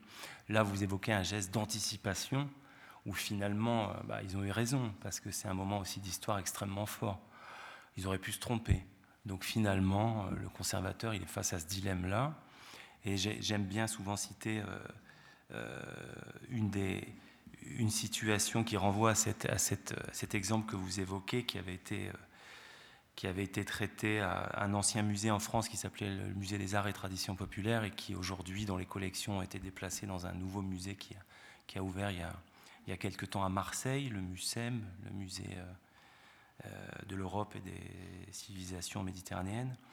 Euh, l'ancien conservateur porteur de ce projet-là, justement, face à cette question de la conservation, Michel Collardel, du, présent, il disait voilà, euh, on va se retrouver coincé face à la fièvre accumulative muséale qui fait que bah, un objet qui rentre dans une collection, on doit le garder pour toujours. Donc, qu'est-ce que garder du présent? Et donc, il avait imaginé un système de transitoire qui était euh, en fait une sorte de sas, j'ai presque envie de dire juridique, qui permettait de garder certains objets sans qu'ils soient inscrits aux collections, sans qu'on s'oblige à, parce que c'est ça le musée, hein. c'est l'obligation de garder. Euh, donc, euh, et il avait appelé ce sas le purgatoire. Donc c'est très bien. tout était dit, c'est-à-dire euh, ou l'enfer de la destruction ou l'enfer de la condamnation à, l'éternité, selon, selon l'interprétation. Mais oui. C'est un peu le principe du Tupperware en fait sorte de station intermédiaire avant de jeter plus tard, mais au moins on, garde un petit peu de bonne conscience pendant quelques jours. Mais on finit toujours par jeter quand même, non? Assez souvent. souvent hein. mm. Notre question ici. Merci. Euh, bonsoir.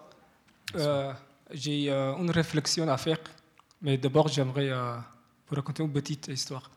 J'ai un copain qui habite ici. C'était il y a six ou cinq années. On était chez lui avec des copains. Et puis j'ai remarqué que dans le sous la télévision, il avait un tas de paquets de Defalgan. Et puis, à un certain moment, j'ai dit, mais qu'est-ce que tu fais, tous, tous ces paquets qui sont là? Il m'a dit, c'est leur réserve. leur réserve, si, jamais il m'arrive du mal quelque part. Alors, à un certain moment, j'ai dit, eh, donnez-moi un paquet. Il m'a donné le paquet. Et à un moment que j'étais en train de mettre dans la poche, il m'a dit, redonne-moi le paquet. J'ai dit, mais qu'est-ce qu'il y a? Il m'a dit, je n'ai pas de problème. Il a pris euh, le paquet, il a enlevé où il y a la prescription, la modalité, il a enlevé son nom, et puis il m'a retourné le paquet. J'ai dit, mais pourquoi tu fais ça? Il m'a dit, on ne sait jamais. Si on, euh, je ne veux pas que mon nom, on le trouve quelque part, que mon recherche.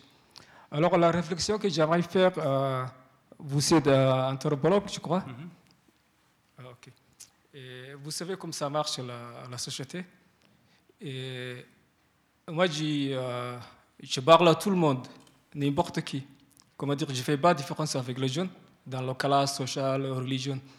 Alors, j'ai remarqué qu'il y a une société dans la société. Et puis, la société comme général global, qui ne savent pas que dans la société, il y a des autres, comme, euh, comme marché de niche, comme dire, des autres sociétés qui n'a rien à voir avec la société globale. Alors, l'être humain, il, il a son valeur, il a dignité, il ne deviendrait pas jamais un déchet. Mais est-ce que vous pensez que la tendance actuelle, où il y a euh, différences, comment dire, euh, incroyables, entre les riches, les pauvres, les éduqués, euh, comment dire, les inutiles, est-ce qu'ici, à 50 ans, comment dire, il y aura un changement ou certaines catégories de personnes? On l'émergénalisera euh, plus encore qu'aujourd'hui? Deux, deux, deux, points différents, mais, mais par rapport à au dernier point que vous évoquez, euh, c'est la question. Enfin, moi, j'entends ça aussi comme la question de la. La question qu'on pose aux objets, c'est la question de leur réemployabilité, hein, euh, du recyclage possible des objets. Et ça, aujourd'hui, la question du réemploi est de plus en plus forte, c'est-à-dire qu'on est face à l'idée que on veut congédier la notion même de déchet aujourd'hui. C'est-à-dire, on, on, a dépassé le stade du, recyclage. Le recyclage, c'est le déchet. Avec le déchet, on, fait quelque chose d'autre. Mais le réemploi, c'est l'idée, euh, et ça a été avancé par certains, que finalement, euh, le déchet, ça n'existerait pas. Donc il y a vraiment un doute sur, euh, au, niveau du déchet. Et, face à ça, la, question que vous posez, mais là c'est vraiment un, programme de sociologie à mener ou d'anthropologie, c'est la question quel type de symétrie est faite finalement vis-à-vis des gens? Jusqu'à quel point notre société considère que des gens qui parfois sont considérés aussi comme des rebuts ou des déchets de la société, des exclus, euh, sont réemployables. La question aussi de la réemployabilité des gens, elle se pose aussi euh, comme une question sociale. Euh, et d'ailleurs, moi, je me suis aussi beaucoup intéressé à des structures qui s'employer à, réinsérer socialement des gens à travers euh, la question de la requalification euh, euh, d'objets usagés et d'objets réemployés. Évidemment, on peut penser à la fondation Emmaüs, mais c'est ça, c'est cette, cette symétrie-là, c'est-à-dire qu'on allait racheter aussi un statut social à des gens à travers la récupération des restes de la société marchande qui avait exclu ces mêmes personnes-là donc leur redonner euh, une dignité, une existence sociale.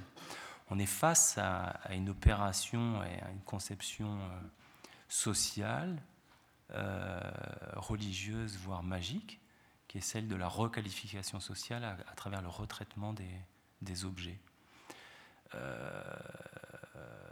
voilà, je dis ça sans, aucun jugement péjoratif. Hein. Juste, je reviens sur votre premier point là que j'interprète comme ça, peut-être que ça veut dire d'autres choses, là, avec son, il a enlevé son nom de, de, l'objet, c'est que voilà, il y avait son nom sur l'objet comme s'il était l'objet, quoi. C'est plus, c'est plus simplement euh, cet objet, il l'a possédé, mais il y a quelque chose de lui qui est inscrit sur l'objet. Et euh, il y a toute une littérature, moins en sciences sociales, mais plus dans les romans, qui est, très abondante et, extrêmement riche, sur euh, l'idée d'autoportrait aux objets. Hein.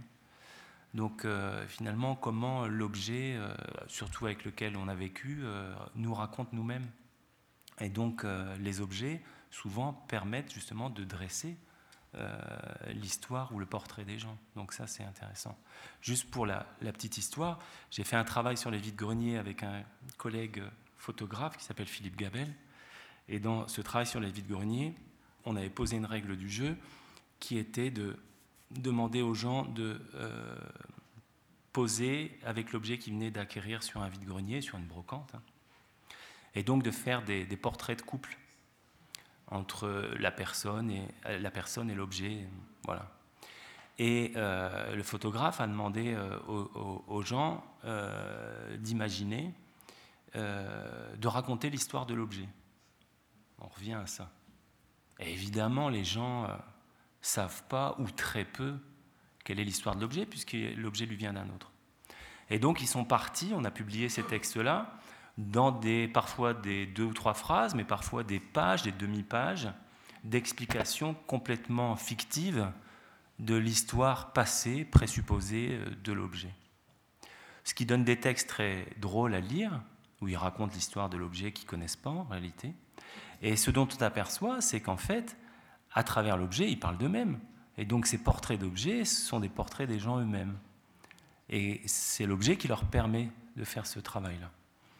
Donc oui, rien d'étonnant rien à, à, ça, à ce que vous avez raconté. Question ici. Alors j'ai bien aimé ces dernières explications de, d'objets orphelins et qui, euh, par le biais par où ils passent, deviennent tout à coup des objets précieux, des objets dont on a même l'audace d'inventer l'histoire, ou euh, le parallèle donc avec euh, l'être humain qui trouve enfin sa place dans la société aussi, Dites-moi, est-ce que pour les objets qui passent par une vente aux enchères, est-ce que c'est un moyen de les revaloriser? J'aimerais bien vous entendre. De, les revaloriser. Moi, très sincèrement, je vais, je vais botter en, touche, comme on dit. Les ventes aux enchères, je ne pratique pas, en fait, moi. Mais je ne sais pas pourquoi, mais en fait, je, pratique de manière indirecte dans un autre pays, mais sans étudier en tant qu'anthropologue. Mais parce que finalement, c'est plutôt le type d'enchère inverse qui m'intéresse, vers le bas, moi. C'est quand on arrive à discuter le prix vers le rien plutôt que vers le haut que ça m'intéresse. C'est-à-dire que finalement, à un moment donné, on se donne les objets ou on se les passe pour trois fois rien ou à prix d'amis. Mais la logique euh, plus euh, marchande qui est celle des enchères vers le haut, je ne l'ai pas étudiée. Mais, mais elle est aussi riche que, plus même mais euh, que l'autre. Pour ceux que ça intéresse quand même, euh, on vous donne rendez-vous le 23 novembre pour la conférence de Marc Michel à Madrid sur le monde de la vente aux enchères.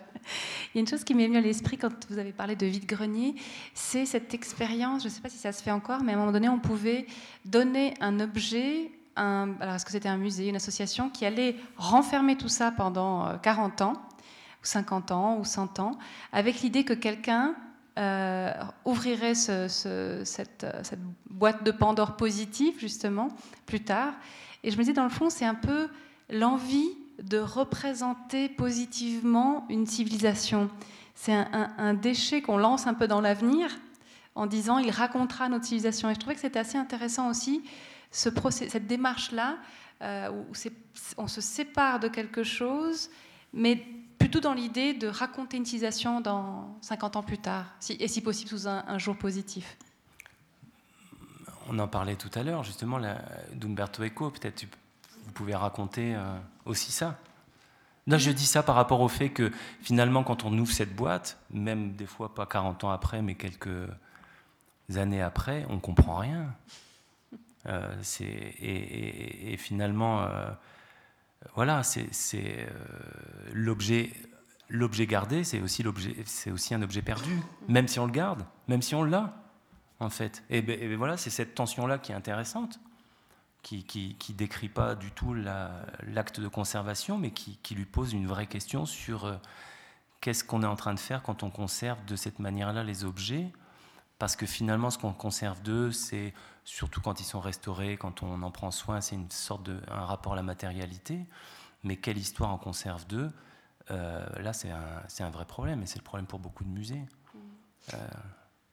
Pour, la petite, pour compléter ce que disait euh, Octave, c'est effectivement un passage de Umberto Eco d'un livre qui s'appelle Minima Moralia, où il imagine des, archéologues qui, en 3050, tombent sur nos objets à nous et en font une lecture complètement, alors tout à fait cohérente, logique, mais qui évidemment explique tout faux de, nos manières de vivre parce qu'effectivement ça montre bien que, comme, comme disait tout à l'heure aussi Jean-René Banvart, si un, objet n'est pas entouré de son histoire ou de son utilisation, euh, on va le mécomprendre euh, avec la distance temporelle.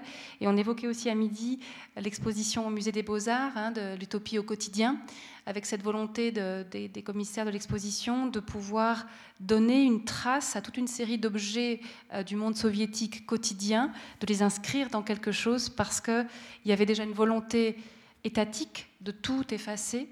Euh, à commencer par euh, les distributeurs d'eau gazeuse dans les métros de Moscou et, mille autres objets. On était dans cette, elles étaient dans cette démarche de maintenir une histoire, mais pas simplement des objets, mais toute la trame qui inscrive l'objet dans, quelque chose, dans une civilisation. Krishka attends un moment.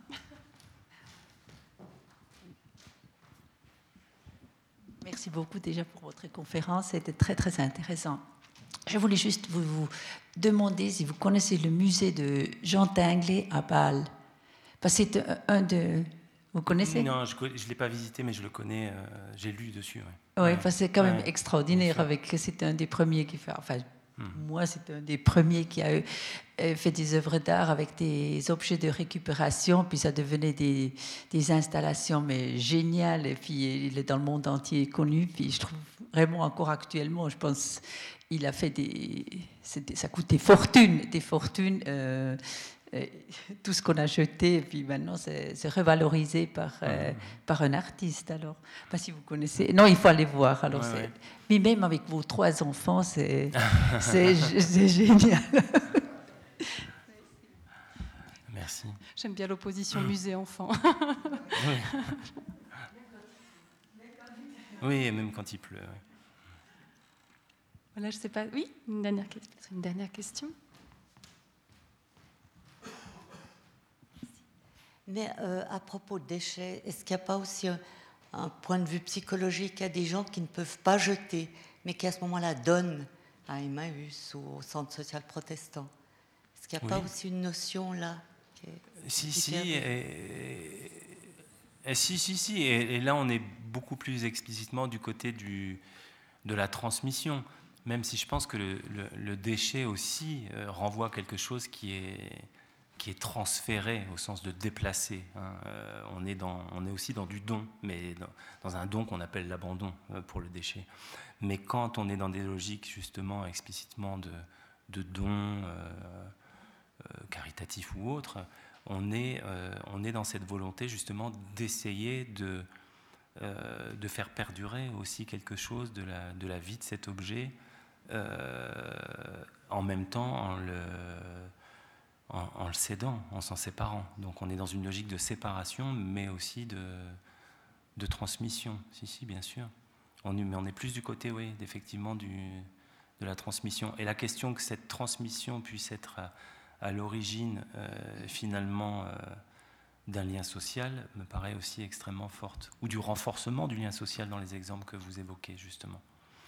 De gens ou de, de gens qui sont dans des situations ou de déqualification sociale ou de, ou de mise en souffrance par rapport au, lien social, bien sûr. Tout à l'heure, j'évoquais euh, Emmaüs parce que je connais plus cette euh, structure-là que d'autres. Euh, on, est, euh, on, est, on est dans cette logique de requalification sociale à travers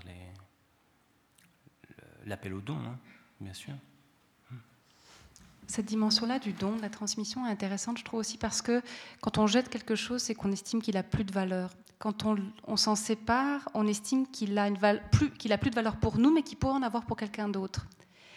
Après, et puis, puis entre en jeu aussi la question de se dire, c'est un don, je m'en sépare, mais il ne faut pas que l'autre pense que c'est un déchet. Mm-hmm. Et que c'est parce que je pense qu'il a, je suis convaincue qu'il a une valeur, simplement, euh, elle ne me plaît plus, j'ai envie de changer, etc. Et je trouve que c'est assez complexe aussi ce qui se joue là, parce qu'il ne faut pas qu'il y ait une un, malentendu sur ce don.